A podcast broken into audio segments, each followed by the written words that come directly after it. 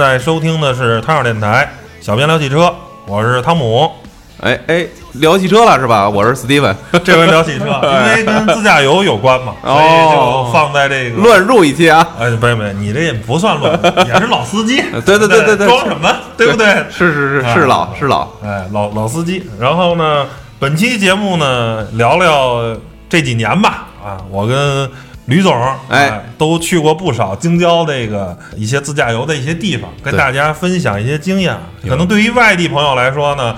有一定的参考吧。对于北京的朋友来说，听友来说，可能。呃，价值比较大。有些地方您可能去过，有些地方您可能没去过、啊。嗯那去过的地方呢，咱们就一块儿交流交流经验。没去过的呢，听完我们说，可能觉得这地方有点意思，去了，哎，有点意思。我们推荐的都肯定是有意思的地方，没意思的地方我们就不推荐了，都收了钱了，呃，不是，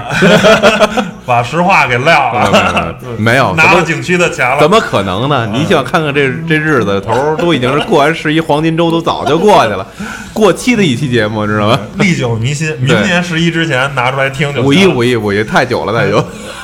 没毛病啊。咱们这个进入主题啊，对，啊，因为北京的特殊的地理位置吧，北边儿跟西边儿属于山区，这两个地方呢，相对来说旅游景点比较多，值得去的地方比较多。而南部呢跟东部呢是平原啊，基本上没什么可去的地儿。所以呢，本期呢，咱还是我的观点呢，就是说，如果在北京京郊自驾游啊，想找点有山有水的地方玩儿，那就是北边儿或者西边儿。东边跟南边，你说什么大兴啊、通州啊，这就算了吧，这有点人工景点啊。你要愿意去啊，有点亲子乐园什么的可以去。但是想找点有山有水儿、自然的风光，那您就是密云啊、平谷啊、昌平啊、呃房山呀、或者说是门头沟啊等等的这些景区，有不少值得啊不错的这个去的地方。然后呢，没错，那咱们就按这个顺时针方向啊，一个一个捋啊。然后我觉得先聊聊咱们啊最西南的这个房山吧，这样呢顺时针一直啊捋下去，一直捋到平谷就算头了啊，只捋这个北京这半扇啊，北边跟西边。对，然后房山啊，我去过的地方还真是挺多啊，因为咱们电台的这个呃另一个主播杨广，他们家就是房山的，所以去过不少的地方。我觉得首先啊，这个最值得去的呢，就是这个十渡跟野三坡啊这两个地儿，这个应该也是北京非常成熟，呃，也是时间很长的这么一个旅游度假区了啊。然后有山有水儿啊，这个喀纳斯的这种地貌，包括还有漂流啊、蹦极啊等等的这些东西，而且我感觉很多北京的公司啊，搞这个团建呀，或者说是这个大家组织出来玩儿，都会选择十渡或者野三坡这个地方。这两个地方景色差不多啊，哎因为这个野三坡的主要的部分是在河北，是保定，其实归那边啊，但是两边的景色其实类似。哎，我突然想到野三坡好像最近有什么，就大部分破产，你知道这消息吗？啊，那儿有那个房子，那哦个有一对儿，呃，原来的房子是对外销售的，然后结果呢，现在因为算是景区嘛，然后就要把这房子回收。哦啊，然后是这个还没有补偿金，啊就是因为因为拿不到相关的土地的资质，因为那块儿是公园儿。哦，野三坡，我说实话，就是好像这组我小的时候，甚至于可能就是，呃，对对，就应该是我小的时候，初高中的时候就听说那块儿开始有人开发，然后旅游，然后直到我上大学，好像就最火的是那段时间，是零三年之前，非非典之前，反正是挺火现在也火，就是北京算是是吧你说出去玩的吧，最成熟的一个地儿是吃啊、住啊、景区啊，就一条龙哦啊。我觉得就是你要是没什么准备，就去就行啊哎，去就行了，你不用做任何背书。那周边啊，从这个由十度嘛，从一度到十八度啊，公园有很多啊，你就自己百度搜一下这个票价，你觉得哪便宜，你你能接受？有的门票比较贵，或者你看你想不想，它有玻璃栈道啊，有蹦极啊，你想玩什么吧？说难听了，然后吃饭也是，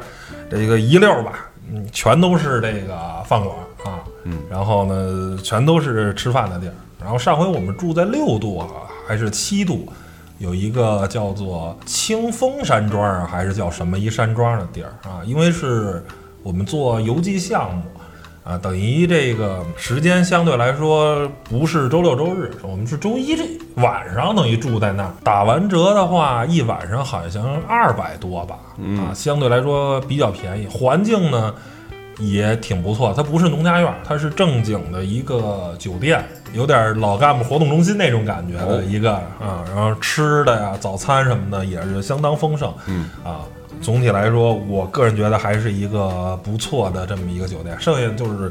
你想花多少钱呃都行啊，有便宜的农家院，也有贵的。我觉得这个地方还不错，有山有水，也适合呃带小孩玩什么的啊。这是我觉得房山一个比较不错的这个，就是比较俗的一个景区。第二个呢，我觉得对于很多这个喜欢开车啊，咱们毕竟自驾游嘛，这个推荐。啊，红景路也是一个比较值得去的地方，因为它离十渡也很近，就开车的话顺道手就能去。但是我个人建议啊，如果你真的想上红景路看看、玩一玩的话啊，我强烈不建议周六周日去，因为人特别特别多。现在那地儿太网红了啊，号称是中国的秋名山嘛，五连发卡弯，那可不止五连，那可能得十五连，你知道吗？反复的弯儿特别特别紧，那个特别急。然后周一到周五吧，如果你真的想去的话，请一天假，然后去那儿玩玩，或者说你说白了吧，周五出发。对吧？请一天假，周五出发，直接去红景路玩完了，然后住在十渡，周六周日在十渡玩一玩也没有毛病，啊，上午玩正好这个，如果周六的上午玩人还少一点，你住的真的想去看看红景路，踏踏实实的，因为周六周日我是去过，堵车，嗯，你也享受不到，那边甚至都有卖臭豆腐的，就是已经变成停车场了，你明白？那个哦其实是很不好、很不对的，因为毕竟那是一个公路，结果路边停的全是车，啊，一堆人在那儿待着，我觉得就挺没劲的，啊。所以周六周日强烈不建议去。享受不到本来的初心，就是跑山这种，呃或者你不跑山，你就算看看的话，你那么多人多，你也看不踏实，啊对不对？是，那倒是。嗯，对吧？你堵车，你这说想溜达一圈儿，咱过过瘾，对吧？嗯，我所以，我强烈不建议周六周日去，是或者那那个地方周六周日去就算了，还是周一到周五吧，人相对来说能少一点儿。嗯，这是红顶路，还有一个呢，也是那边儿，就是百花山啊。百花山，呃，这个地方呢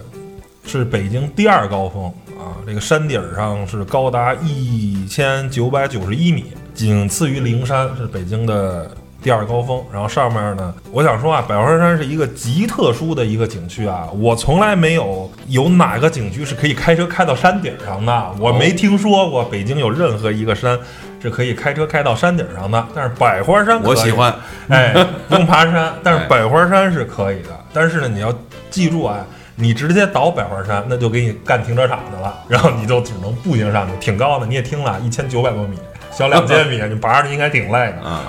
我们开车还得从山底下开到山顶，还得二十多分钟、三十分钟呢，全是大胳膊肘弯，就跟红景路差不多。嗯，你一定要导航叫百花山护国显光禅寺，你要这么导航，它是从山后面走一条路上去的，哎，从后门上去，这样呢，你就直接可以把车开到山顶上，完成了你一个登山的愿望。但是呢，也有一不好，就是你没有爬山的乐趣。但是你也可以把这个车放在它有停车的地方，然后呢，它有一个百草畔，你可以上那百草畔转悠转悠，反正也挺大，也挺远的啊。嗯，呃，就是不用爬山了。呃，我是七月份去过一次，当时北京啊三十五度、三十八度的高温啊，我穿着一个短袖儿啊，跟杨广我们俩就浩浩荡荡开上了百花山。结果两千米以后，我没记错的话，应该是十五度，那个车载的 显示的这个气温啊，极冷。我一个短袖啊，小风一刮，有一些瑟瑟发抖哎啊。，那那个地方非常的冷能住吗？能住，山顶上也有住的地方哦啊现在疫情期间不好说，但是平原来是可以住的。你我，但是我觉得你飞险住的话，有一种就是你住那儿有一个好处，你可以第二天看日出。哦，我喜欢，我喜欢。哎，你要不愿意住的话，也可以不住，然后底下有周边也有好多农家院什么的。等于说那个山顶儿就是那个呃显光禅寺，对对对，你到那儿，它就是在山顶上的一个庙，哎，然后呢边上也有度假村，但是可能吃住的比较贵啊，有有有那种能住的地儿，嗯相对来说可能比较贵。但是如果你想看日出的话，那可能住在那儿是一个比较比较好的的一个选择择，嗯哎，是这样。然后呢，七月份北京最热的时候，那儿山顶只有十几度。一定要带厚衣服，特别冷，都给我冻花了。我们俩就赶紧就差不多了，转的转一圈差不多，下山吧，不行，太冷了，扛不住了。有上次咱们去什么来的那个那个山里边去看见冰碴了那次，嗯，当然那次好像是咱们四五月份去的。啊，对对对，那个时候早，而且你有心理预期。它啊会它毕竟对它，而且那时候本身也不对暖。七月份的时候还能冷成这样，确实。对，你想，我这底下热的，他一脑一在山底下还出一脑门子汗呢，热的都花了，然后上山上给冻花得得开热风了，哎呀，对，就特别冷啊。车都开始说我们都骂娘了，干嘛呢？玩我呢？这是冰火两重天呀、啊底下三十多度，上面十几度，对对，对极冷啊！人的这个体感温度非常的低，所以呢，一定要带厚衣服，这是也是经验之谈吧。反正基本上人说了嘛，这个每上升这个一一千米，好像就得降低多少多少度嘛，三五度嘛，反正差不多就是这种感觉，反正就挺冷的啊。嗯，这是百花山，还有一个呢，这俩地方其实差不多啊，呃，我都去过，一个叫做石花洞。嗯一个叫做仙溪洞啊，石花洞是啊房山一个很有名儿的洞啊，也是什么房山国家地质公园的一个重要的组成部分。还有一个这是国家的，还有一个仙溪洞，它就在石渡边上啊。这俩呢，你要以绝对的景观，那肯定石花洞好看，特别的大。但是这个仙溪洞有一个什么意思呢？它得坐船进去，哦，它的门口啊是那种河，哎，由这个工人拉着船，它两边有这个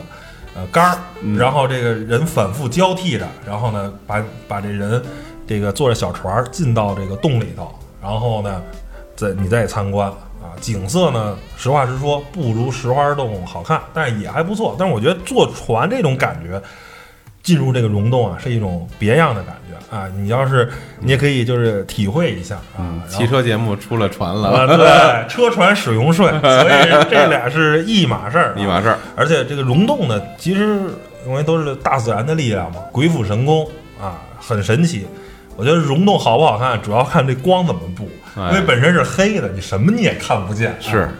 这个光怎么打，怎么能把这钟乳石啊这些奇幻的东西给你用灯光秀给呈现出来，呈现出一个呃比较好的这么一感觉啊，这是一个呃很有意思。我觉得这两个溶洞，我推荐大家你要愿意去都去，因为纯景色来说，石花洞确实很震撼。嗯我觉得那它那个大厅非常大啊，非常的壮观。然后仙溪洞是可以坐船进去，也是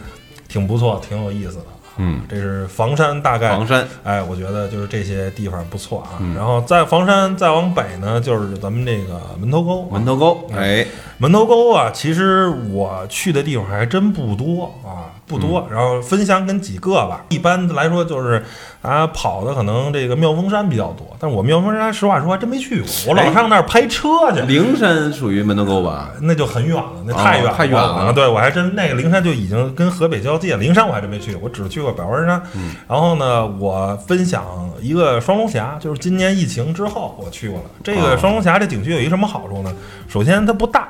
第二个呢人少，我们去的时候也不用预约，啊所以说呢，等于说是什么呀？就是你想找一个地儿散心，带着孩子玩一玩啊，有山有水儿啊，就这么一个公园儿，哎，门票好像三十还是四十，也不是特别贵嗯啊，你就转一圈儿散散心，这么一地儿，它人不多，属于一个比较小众的旅游景点，嗯但是你也甭想看到特别壮观的景色也没有，你就是在山林里头漫步，周边都是树，然后呢中间有几个从这个山涧里流的这个湖啊形成的这个水系啊什么的，去看一看啊。对是这么一个，我觉得就是散心的一个小地方，可以随便去看看，价格也比较便宜，它也不是像十渡那样特别成熟特别贵啊。第二个呢叫做神泉峡，神泉峡是一个冬天特别适合去的，它有这个冰瀑布，人工的假的哦啊，冰首先是呃冰溜子，大冰溜子，假的，那个是人工造的，但是呢。挺好看的，冬天你又没地儿可去，你说冬天北京能去哪儿玩儿？也就看看冰了，对不对？嗯，虽然是假的，但是呢，做的还是很漂亮的。我只想说，花功夫了，哎，啊花功夫了，哎，确实做的挺漂亮的，也是适合去解闷儿啊，这么一个。嗯，这个门头沟啊，我我每次去门头沟县城，我有两个饭馆儿必吃的，一个是百花人间儿，我特别推荐，是门头沟当地的一个非常不错的餐厅，吃农家菜的，很好吃，价格呢也不是特别贵啊，这是我推荐的。第二个就是新桥炸鸡啊，这是北京号称三大炸鸡，新桥永顺，还有左家庄的香萌啊。嗯炸鸡我觉得新桥炸鸡也是在这三个炸鸡里，我觉得是最好吃的，因为它比较嫩。这跟北新桥有关系吗？没有，这就叫新桥，它那个门头沟那条街啊，正好叫新桥大街啊，它是在那块儿的。说到门头沟呢，吕总有一个老去的景点，哎，最近刚才就对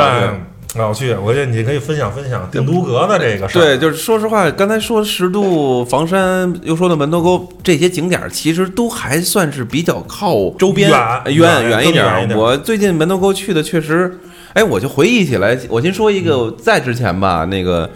其实也算门头沟。我去那地儿吧，它不是什么特别好的景点儿，也不是就是惯常适合很多人游人去的地方。就是之前门头沟知知道有一个地方叫有一个大坝，我到时候回头我查一下，跟大家分享一下啊。就是那正好那个大坝是废弃的，嗯因为在刚开始买无人机上那儿试飞的时候，我觉得那个景色不错。那个叫什么来着？叫叫叫燕翅，那个地方叫燕翅。哎呀，我就那个地方，我自己开车都去了两回，然后带着孩子、带着老婆又去了两回，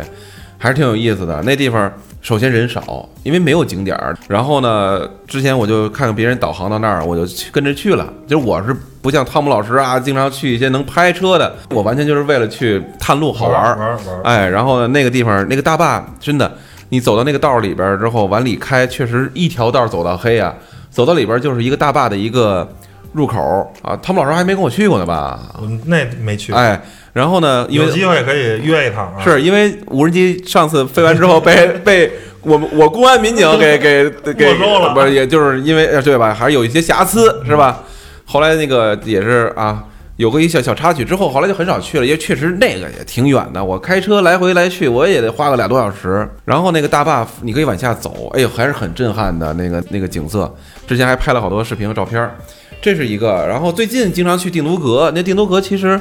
是为什么会去定都阁呀？是因为咱们那时候不是经常去西山，嗯是吧？去那个森林公园儿。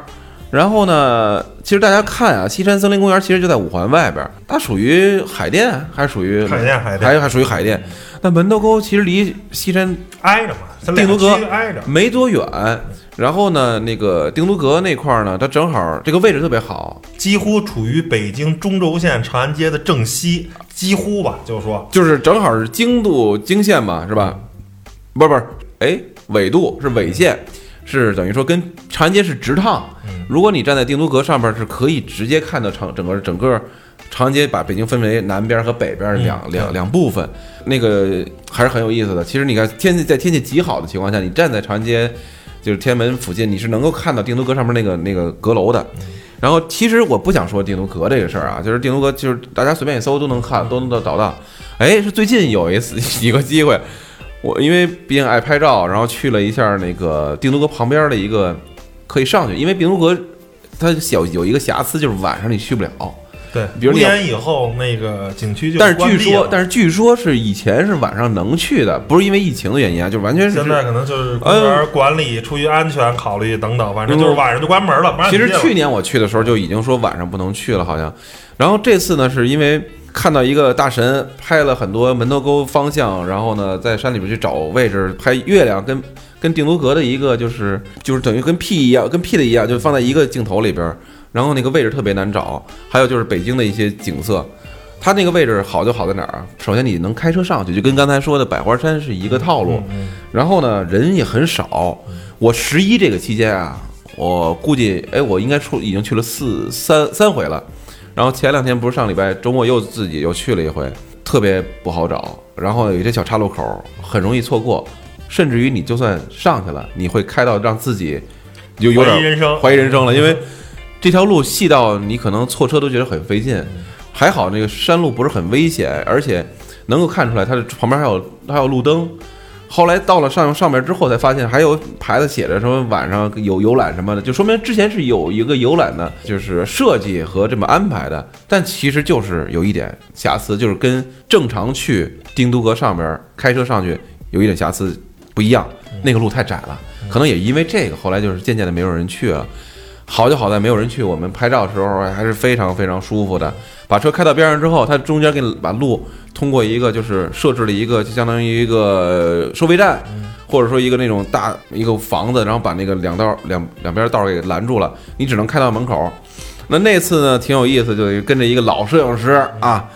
就钻到了那旁边的小树林里，哎，那个角度极好，我觉得就是特别适合想去西山，然后呢又不愿意爬，但是呢这个角度会比西山更正，它更正正鬼。小石是很歪的啊，对，鬼它只能小石比较靠那个东呃西西北部地区了。拍颐和园什么的，就拍那那一边了。哎，对拍不到，你就相当于在北京五环的西西北西北角往中间拍。嗯然后呢，当然了，根据你的那个拍摄的距离和你的要拍的一些什么景题材题材，然后呢，那个角度我觉得好就好在它特别正。然后呢，我觉得。嗯，周边其实可选择的一些景点儿，我就它点儿还特别，而且你从山的背后能拍到夕阳落在是整个北京整个西山的，哎更远处，比如说像你说的这些百花山，可能都在那边了。嗯，它落下去的时候那个角度非常好看。呃，我说实话特别不愿意分享，嗯，为什么？就是行了，就保密嘛，哎就私密。我告诉你有这么一地儿，哎 想知道私信吧，哎，对对对对，就打赏吧，就不在节目里公布了啊，特别有意思。然后其实门头沟还有很多，呃，类似于这样的一些路。然后呢，比如说旁，其实门头沟景点儿离北很多北多潭柘寺。啊，对，很还有什么那个旁边的什么广惠寺，其实旁边的一些寺院，我觉得都是比较好景点，可以去看一看。呃，没准儿啊，听友有喜欢，到时候可能够在山上见着面儿。反正我这十一真是去了几回，强烈推荐看日出，真的，这个看城市的日出，这个点儿是太棒了，因为能够看到云海。如果城市里边有云，有有那种浮云啊，就早上起来那种啊雾气的话，看到地平线上一轮红日升起。就像我老婆跟我说，说从小就学语文，上面就说啊，红日从东方升起一轮红日，从来没见过是什么样，起不来，起不来。这次被我硬硬的给拉到了五点十分还五点二十就已经到了那山上了，但是真的不巧，那时候的天已经有点渐渐的都变成从淡淡的红色变成比较大的红色，但是虽然太阳没有升起来呢，我决定是吧，还是在下一次的呃月圆的时候 再去一趟，再去一趟，然后呢把再拍再拍一次，因为真的赶如果赶上天气好的话，特别适合，就是就算你不拍照，你看到那个景色还是很震撼的，就是整个北京城，你就能知道你所在的这个城市到底是个什么样子。因为原来你觉得啊，北京是三面环山，啊，一面面对整个什么坐拥西山太行，你在那个山上，你才知道，哎。他说的是没错的，你这周边一环都是山，你看俯瞰整个一大平原，很有意思，这个强烈推荐啊！但是自己找去吧。行，然后咱们下一个地方是昌平啊，昌平昌平对，昌哎平有有很多的景点儿，但是哦我就不说了，十三陵什么的都很很俗了。我这这个地儿现在是没法去了，原来去过一回，就是叫做十三陵水库的二坝，它是在那个二爹，后面的一个地儿，就是现在连的那十七拱桥那花海。那天我们去的时候已经不让过了，啊就当地人。但是那地儿呢叫做呃昌平小塞外，它有非常多的那种草甸，就是你能在那儿啊，仿佛到了坝上，到了、哦到了这个内蒙的感觉，有点那种感觉啊。但是现在因为保护水源地已经不开放了，所以我除此之外，我觉得昌平相对来说可能不是很值，因为昌平说实话实说啊，离咱们这个市中心还是有点近，知道吧？我觉得这个相对吧哎，对对，景色可能稍微差点。我不知道吕总这边在昌平，昌平啊，你有你有什么私藏的一些觉得不错的旅游就是景点其实是你说的这个十三陵水库是吧啊？？对，我觉得那块儿旁边还有没没，其实旁边我特别推荐一个什么呀嗯？莽山。啊，哎国家森林公园，其实莽山挺好的，然后呢，莽山是我在初中的时候就去过，那时候真是爬上去的。然后呢，就是当时爬的也挺累。然后这次最近的是去年还是前年带着孩子，也是放无人机为了玩儿，那是正好是六环外嘛，出出去了啊，出去了哎，但是啊，我是正好那上面有一个天池，那个天池是就是相当于一个人工水坝似的，把水弄上去，然后呢再好像是再去去发电还是干嘛用啊？哎，那那个地方也挺有意思。然后从后山它那个防火通道是可以上去的，但是我还是那句话，不知道现在可不可以了啊？那条路挺宽，然后直接能开到它那个天池的旁边儿。然后莽山是可以爬一爬的，那个山如果也是天气好的时候，看的还是比较远的。所以莽山在昌平的整个我的印象中，给我留下印象确实还是不错的啊，就就也算是比较近，出了六环很快，离旁边也离离十三陵，然后呢，你是那个十三陵水库转一转啊，莽山看转一转，其实都在一条线儿上。昌平，你说还有什么其他的？可能就更靠更靠北了。嗯，我觉得，呃，昌平就那样了。延庆其实啊离着很近，如果你真的想去看景色，我觉得延庆的这个旅游景点还是真的很多啊。延庆那首推啊，就是百里山水画廊这个地方，我跟吕总俩人也去过一回啊，还是非常值得去的。首先有一个最好的什么呀？那个全程啊。你就可以看到很多的景色，而且不用花一分钱，你只走它的主路啊，它周边有很多的分出来的公园是要门票的，什么规划石啊，乱七八糟的，好多那些公园。如果你不想去，就想看看山，就想看看河，拍点照片儿，它沿路是建了很多的这个呃休息区啊，或者是那个，你一分钱不用花，也能看见很多不错的景色啊。嗯，对，啊，一分钱不用花，就不要门票，这个很爽。第二个是有非常丰富的农家院资源啊，有很多，而且之前我们呃家里人去的时候跟人聊过，说您这儿现在靠什么生活啊？他说就靠旅游啊，就靠农家院。他说不种地不那什么呀，不让。现在国家种地污染，有化肥啊什么的破坏环境，说连猪现在都不让养了，也是有污染，就让我们干农家院。啊，所以说当地有非常那什么，大概周六周日一个人一晚上一百二十块钱吧，一个床位，啊，也价格是一间屋子还是一个床一百二，我有点忘了啊，反正不贵，然后还有吃有喝什么的啊，嗯，所以说也是，嗯，有着比较丰富的这个资源，这是一个。我去年去了一趟那个咱们这个园博会的这个哦，对对，在那儿这个主场地嘛，然后我觉得也是值得去的啊，真的就是。我这次去丰台有一个那个园博园，这边有一个世园会啊，啊两个都是类似的，都是有很多的建筑风格，很壮观，嗯，非常大，我觉得是值得去看一看的。对，这次我们十一，哎，是十一吗？十一之前是正好，哎，都不是十一之前了，是复课啊，九一之前 啊。我就是整个因为疫情期间也没敢出去玩儿去，然后呢就带着孩子说，哎，北京周边游吧，就选了哪儿了？就是选了延庆的一个 Club Med，这是做过做过硬广啊，因为也确实通过几重关系是吧，也认识了这个 Club Med 那边的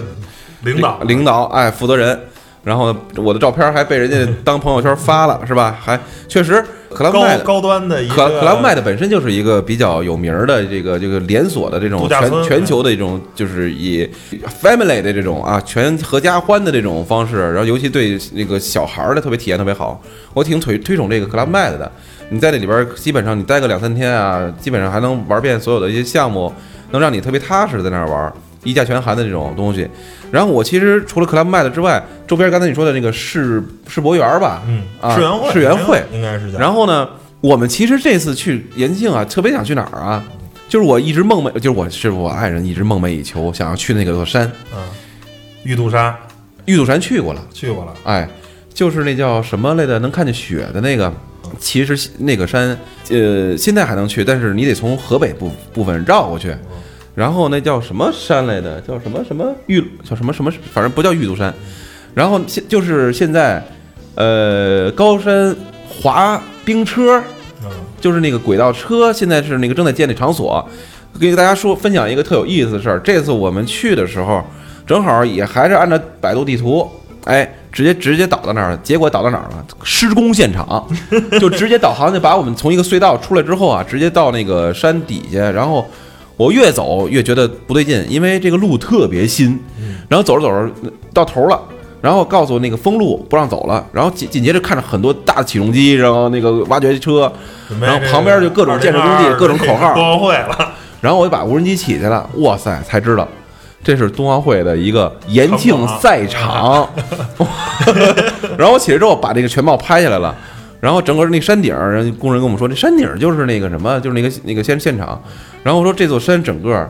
已经是被包下，就不能说就被包下，被被现在是禁禁止进进入的一个，现在是展馆，都不叫禁止进入，就是我想说它的科技成分已经非常高了，全五 G 覆盖，你在这个山上的所有信号。基本比你在城里的信号还要好 啊，就是就好到这程度，咱们拭目以待吧。反正二零二二到时候就能也就能看见就能看见了。然后呢，哎，我还现在都没想起来那个山叫什么名字，回头想起来马上说啊。海坨山山谷是吧？哎，对，海坨山。我我老婆我们俩认识的时候就说一直想去海坨山，这都这都去过一十多年了，就是海坨山，说是北京是最最最早会有雪，还是就北那北边地区啊，可能有雪，而且从延庆市区，就延庆的这个这个这个叫什么那个城区城区能看到玉那个海坨山山顶上有雪，所以为什么设在在那儿啊？冷，主要是北，但是一直就没找到去那儿的路，简直就是一个我们心之向往。这次终于看见了，海螺山顶儿就在我们后来住的 Club Med 酒店后边，我能看得见。然后我在 Club Med 酒店的窗户那边能拿高倍的那个我的镜头镜头能看到上面的建设的那个工地，很有意思。然后呢，分享一个，如果有自驾并且有房车想体验的话，那个特别好。我看了很多那个人家介绍，因为这次为什么没去，其实完全可以从北京出去绕一圈儿，就担心回来之后那二那什么什么码儿啊卖不行了，因为孩子还要上学，所以就没就作罢了，就尽量别出北京。但如果有条件啊，有时间啊，呃但是天有有点冷了，你看弄个帐篷，我看弄个什么房车在里边住，那块儿可以拍。那边有一个大草甸儿，我看好多照片是在把那个那个照片拍的那个地方弄的很多小的一个一个有光的帐篷，然后他停了好多房车，正好有一个房车基地营地，然后你可以拍星空啊，很有意思。这海坨山是一个，我觉得延庆也算是最北边，然后呢就是景色和适合尤尤其夏天啊，适合去那儿，哎，拍个星空啊。天儿可能最近可能天儿会冷下来了。呃，延庆可能差不多介绍这些，可能我们印象比较深的吧啊。然后下一个区呢，就咱到了怀柔了啊。有怀柔，我想说两个地方。第一个呢，就是已经很北的地方了啊，喇嘛沟门儿啊。嗯嗯喇嘛沟这个咱们俩一块儿去的啊也是一块儿去的。它从百里山上然后穿出来，如果你西进东出的话，再往北开就是那儿了。呃，那是北京的一块儿，嗯，保护的非常好的原始森林公园尤其是你基本上吧，你早春的去的时候，就五月份的时候去呢，能看着冰冰冰谷是吧？一会儿整个山谷里面的冰还没化呢，五月份去的时候冰还没化呢。呃，七八月份呢，就是极其的凉快。然后我甚至去的时候见着过蛇，你知道吗？哦环境极好。然后现在如果秋天去的话呢，就红叶非常多，也是非常漂亮。我觉得这个整个从五一到十一这个期间你都可以去啊。这些地方基本上也都是五一到十一开放，五一之前是防火季，过了十一也是防火季，就不对外开放了，嗯因为它是公园，但是同时也是国家森林的啊保护地，并不是随时都对外开放啊。这是咱们怀柔第一个地儿。第二个呢，呃，是一个大俗地儿啊，就是这个青龙峡啊，这个是我去过，然后前一段时间跟齐哥带着公司一堆员工团建也去的是那儿。嗯我觉得这个地方就是好多至少在北京人的印象中，去青龙峡是最多的了。嗯，这个地方我觉得有一个最好的是什么呀？它涵盖的景区非常丰富啊，嗯就是一趟什么都有了。首先，你能看着水，它为什么叫青龙峡？它就是有一个大坝、嗯啊，然后能看见水，然后能看见山，而且全程可以非常轻松啊。你如果一步不想爬的话，你就能一步不想爬。嗯，它从山脚底下有摆渡车，可以坐到，可以给你摆到大坝，知道吧？摆到大坝以后呢，你可以你可以坐快艇，你也可以坐游船围着大坝转一圈，看看两边的山，挺好的。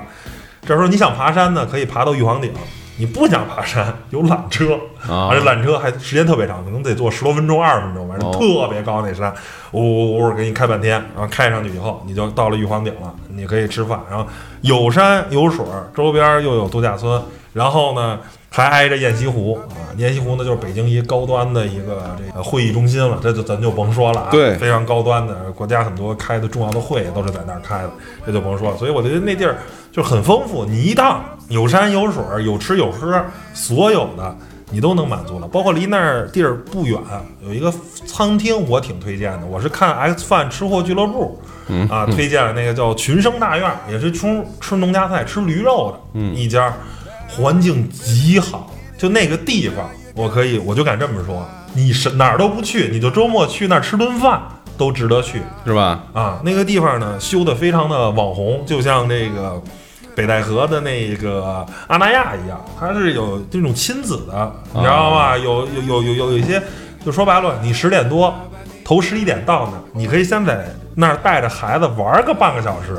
一个小时，在那玩一会儿啊，有有一些能让小孩儿的那个什么的，然后吃完饭，吃完饭呢，周边你再想上哪儿逛逛，或者说是你一早上去周边哪儿逛逛，然后晚上上那儿吃饭，就是说菜的味道又好，价格呢小贵，但是呢，考虑在如此好的环境下，这个价格我觉得是不贵的，人均可能是一百左右或者一百出头，嗯但是它有非常好的亲子这种互动。你不会说就在那儿傻吃完饭，然后就没事儿干了。但是你就带着小孩儿啊，呃，有一些小玩具啊什么的，还养了一些小动物啊，你就可以在那儿一直带小朋友，反正玩个半个小时、一个小时，应该问题不大。其实怀柔就算是旅游资源相对来说跟非常丰富的一个，跟刚才几个可能是比较丰富，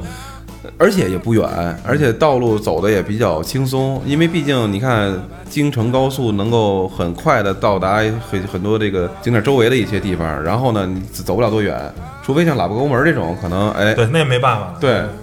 然后那个其实怀柔刚才可能有一个没有说到，嗯其实也也更俗，说实话，山巴。啊就是我，我最开始对怀柔的了解就是山巴，因为刚开始我零六年开车以来，我第一个自驾去的景点就是山巴。然后那个时候还没有什么，没有现在的那个什么 APEC 那个什么雁西湖的那个那块儿，我记得很深刻啊。二零零七年的那个生日，我就带着我妈妈一块儿去的雁西湖，那那个北边那个门，哇塞，就感觉很萧条，没什么人，说实话。然后呢，然后就去山巴吃个饭。那时候去最多的，几乎每年都去两三回山巴。红鳟鱼、金鳟鱼，那时候一条鱼的一斤才十五块钱、十六块钱，现在已经都三十五、四十五，反正挺贵，越来越贵了。越来越贵了。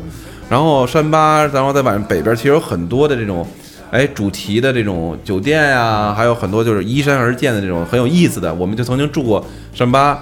还有住过就是周围的一些酒店，它是那种哎，就跟阁楼似的。然后你得你要去最高的那个，你得路过别人的那些房子，那个挺逗，反正也也是有一种体验吧。山巴还有就是怀柔周边的那些，就是他们管叫京京家路啊，京家路。其实那条路一直往北走，就是腊八沟门，就是然后就出北京了，就去那丰宁什么的。哎，对对对对，其实我觉得呀、真的是所谓的咱汽车节目嘛，自驾游的话，你这一路就在这条路上，其实有有点跟红景路差不多，但是没有红景路那么去那个波折。对，但是它这一条路它就是山路，它真的没有别的。尤其你过了山巴之后再往前走啊，什么那个什么骆驼峰啊，什么那一块儿，包括那边什么范齐路都是啊，对就都范齐路那个都是好多是都是这个跑山啊，他们骑摩托车，好多愿意去那儿玩的。对对对对对，很有意思。都都不错啊。怀柔确实这几个点怀柔是北京应该是旅游资源相当丰富，配套建设相当好的，我觉得甚至说是最好的区也不为过。我感觉啊，怀柔其实刚才你看啊，要是我刚才最我最后想说怀柔还有一个点儿就是那哪儿了，嗯就是应该是慕田峪长城吧？啊，哎，也行，也是反正大俗地儿也是。对，但你但是你看咱刚才没有提昌平的那个八达岭，就是说实话，那个八达岭可能它的这更多被好多外国人啊或或者咱们外地人所熟知知道。其实北京好多人大部分都去哪儿都去慕田峪，啊，好也好走，而且那边其实吃饭的地方也特别多，特别多，像于师傅啊，什么那个于大厨啊，就经常去的。然后呢，其实围绕着整个北京这个长城啊，其实特别多好多景点都特别所对吧？咱后边要讲，比如说后边有的咱该讲到密云了吧？嗯哎，呃，您您先来一两句。我密云，我觉得前两天啊，我是也是做一个项目啊，去密云有一不老屯儿，一天文台，那地儿我就嗯也可以去啊，那个就建议啊晚上去，夕阳西下的时候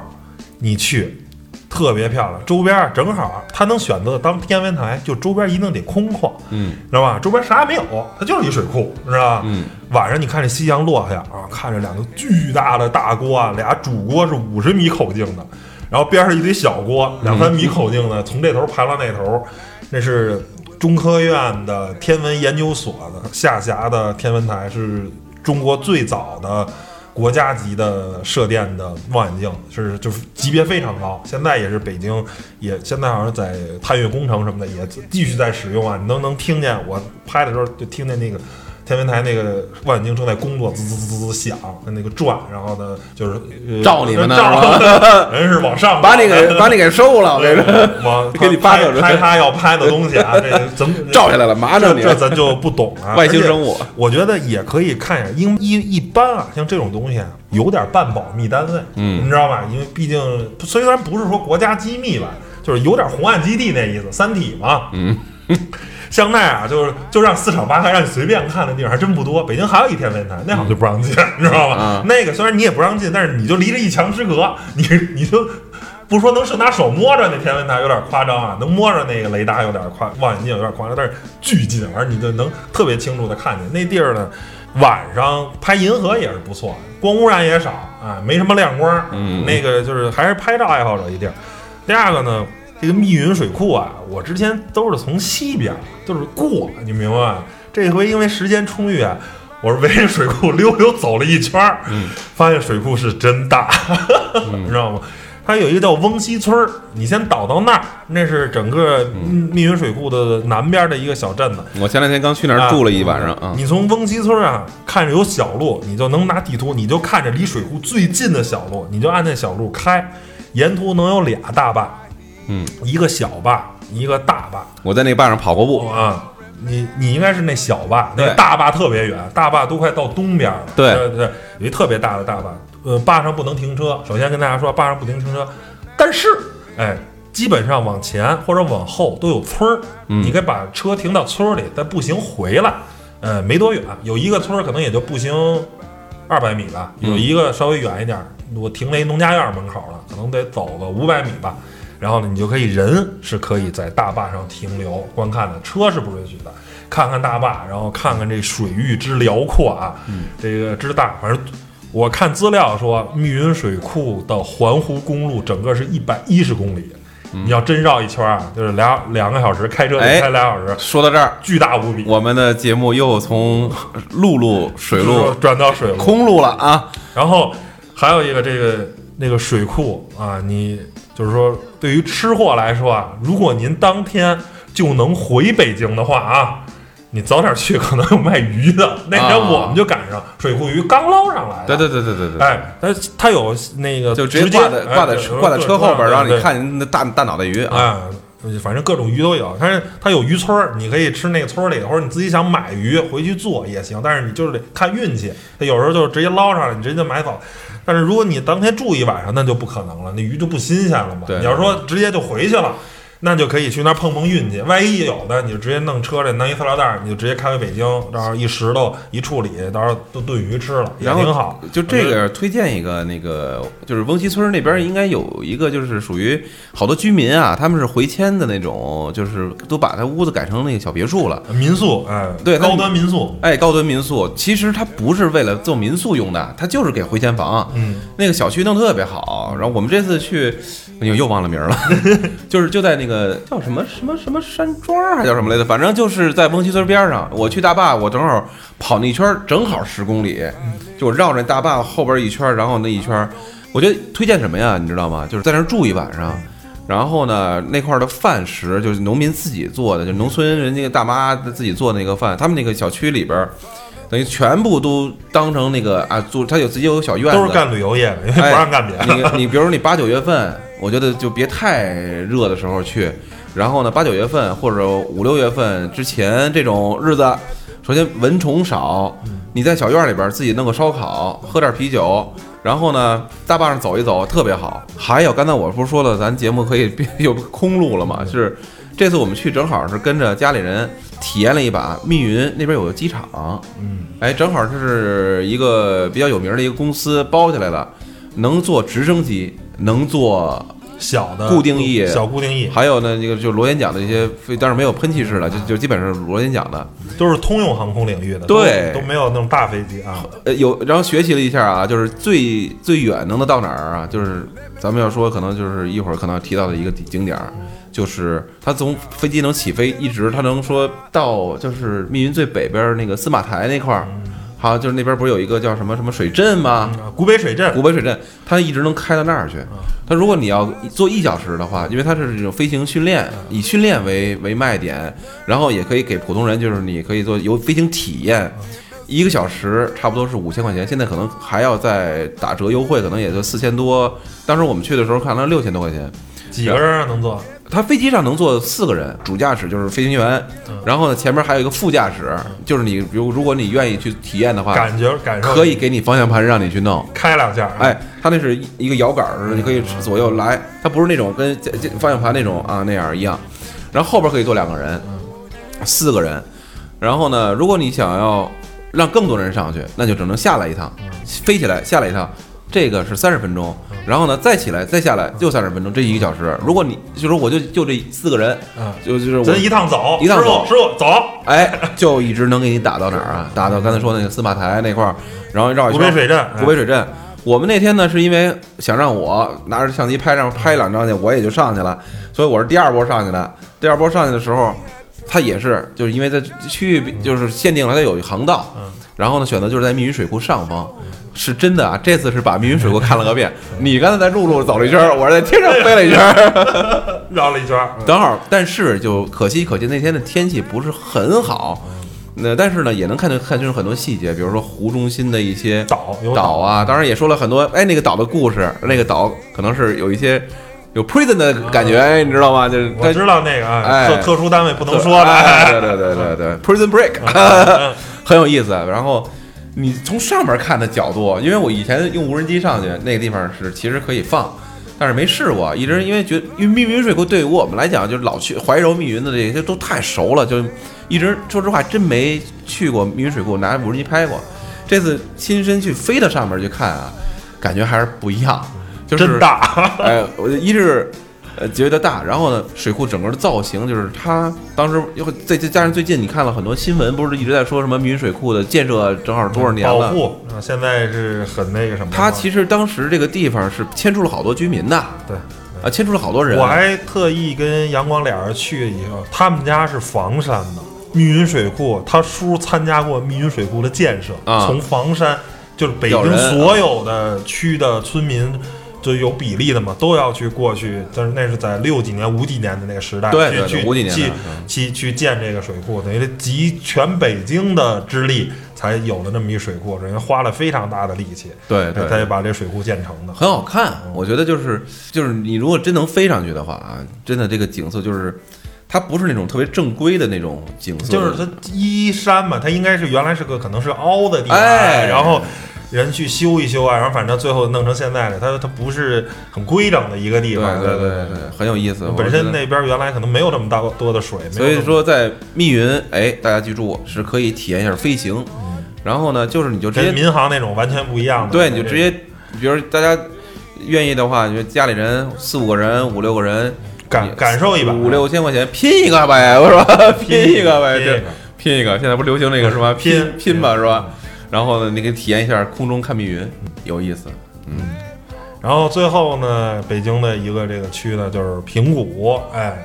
哎，平谷我觉得也是个人觉得啊，可能旅游景点儿相对来说可能是差一点儿，能拿得出手特有名儿，可能也就真的是那个金海湖了，是吧？嗯，金海湖还有一个，哎那哪儿？然后是哦就是四季花海，就是春天去看桃花可以，这没毛病。但是季节性就比较强啊，你就只能春天桃花开的时候去看。我之前去然后的最多的剩下就是什么京东大溶洞什么的啊，不是之前去最多的好像平谷，但是之前金海湖去的不多啊，人去的最多的好像就是那个金海湖也特特别远玻玻璃台，啊，栈道啊，就就就就就就是一个就是跟农家乐呀、上去去，我们当时住过几住过几次，嗯、给我印象最深的就是农民的农村的那大爷大妈做那个早点是真好吃，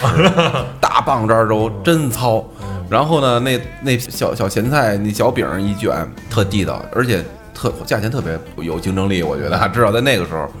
然后呢，金海湖说实话，我最近还真去了的。嗯，这次去的感受，我觉得可能因为上次去我都没印它象。现在酒，它现在有一个酒店，高端的应该还可以。哎对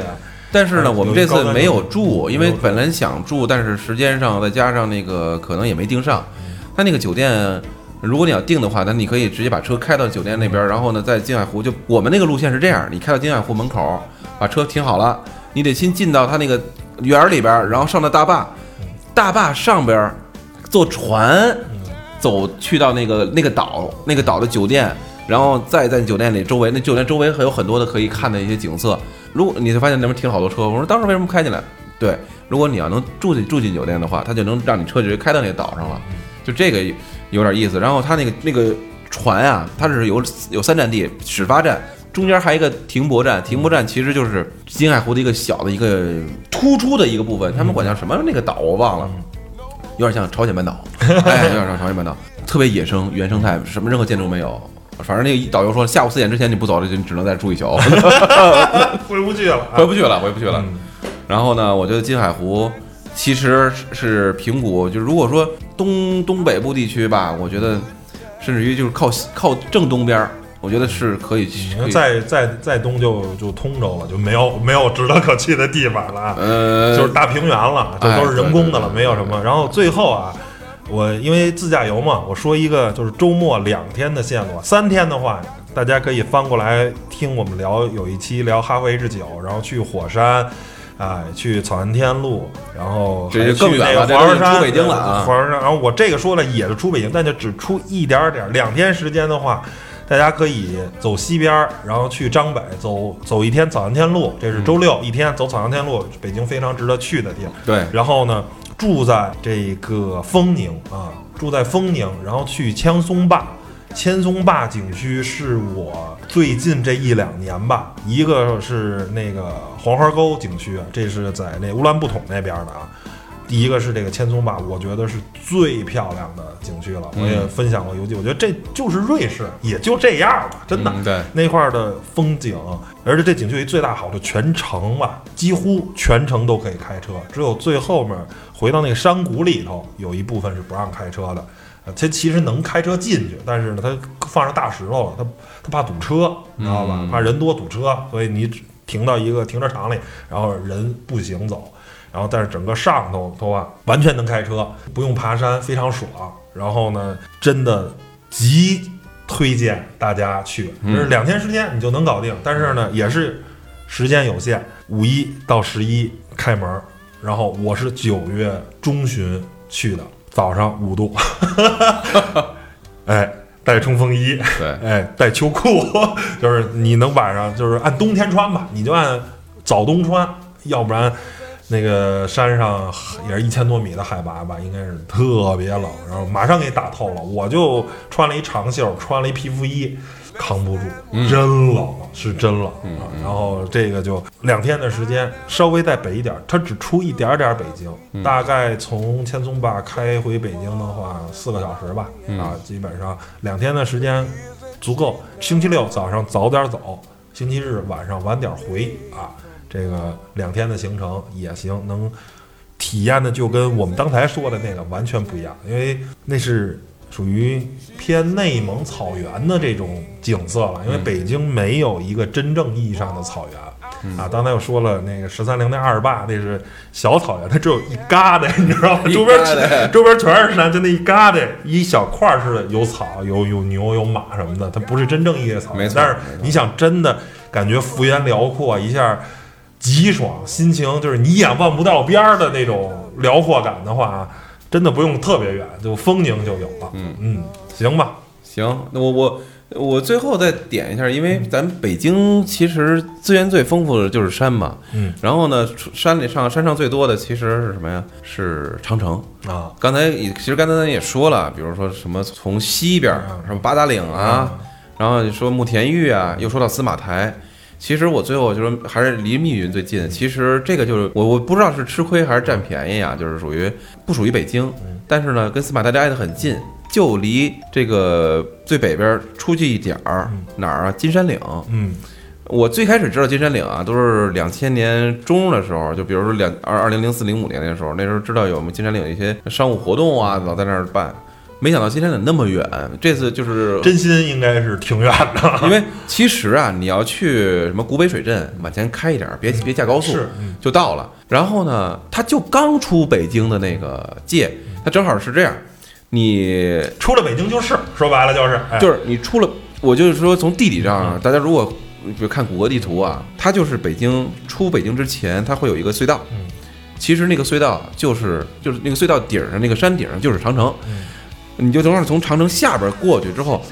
出了那个隧道，看见亮看见亮光了，马上拐盘出来，然后一个哎一个胳膊肘弯儿盘过来之后，马上就到长城了。就到那个金山岭下边，然后再开个十公里就能到金山岭那个长城景区。它那个资源也比较丰富，然后也提供了很多住宿啊。我们也在那儿住过酒店，然后第二天在金山岭长城走很近就能到它的那个大门口，但是你需要走一段时间才能到它长城脚下。他用那个一个什么什么哪个朝代的一个将领啊，镇那个什么倭寇那叫什么来着？戚继光，哎啊，戚继光光，没想到吧？戚继光可在这儿当年打过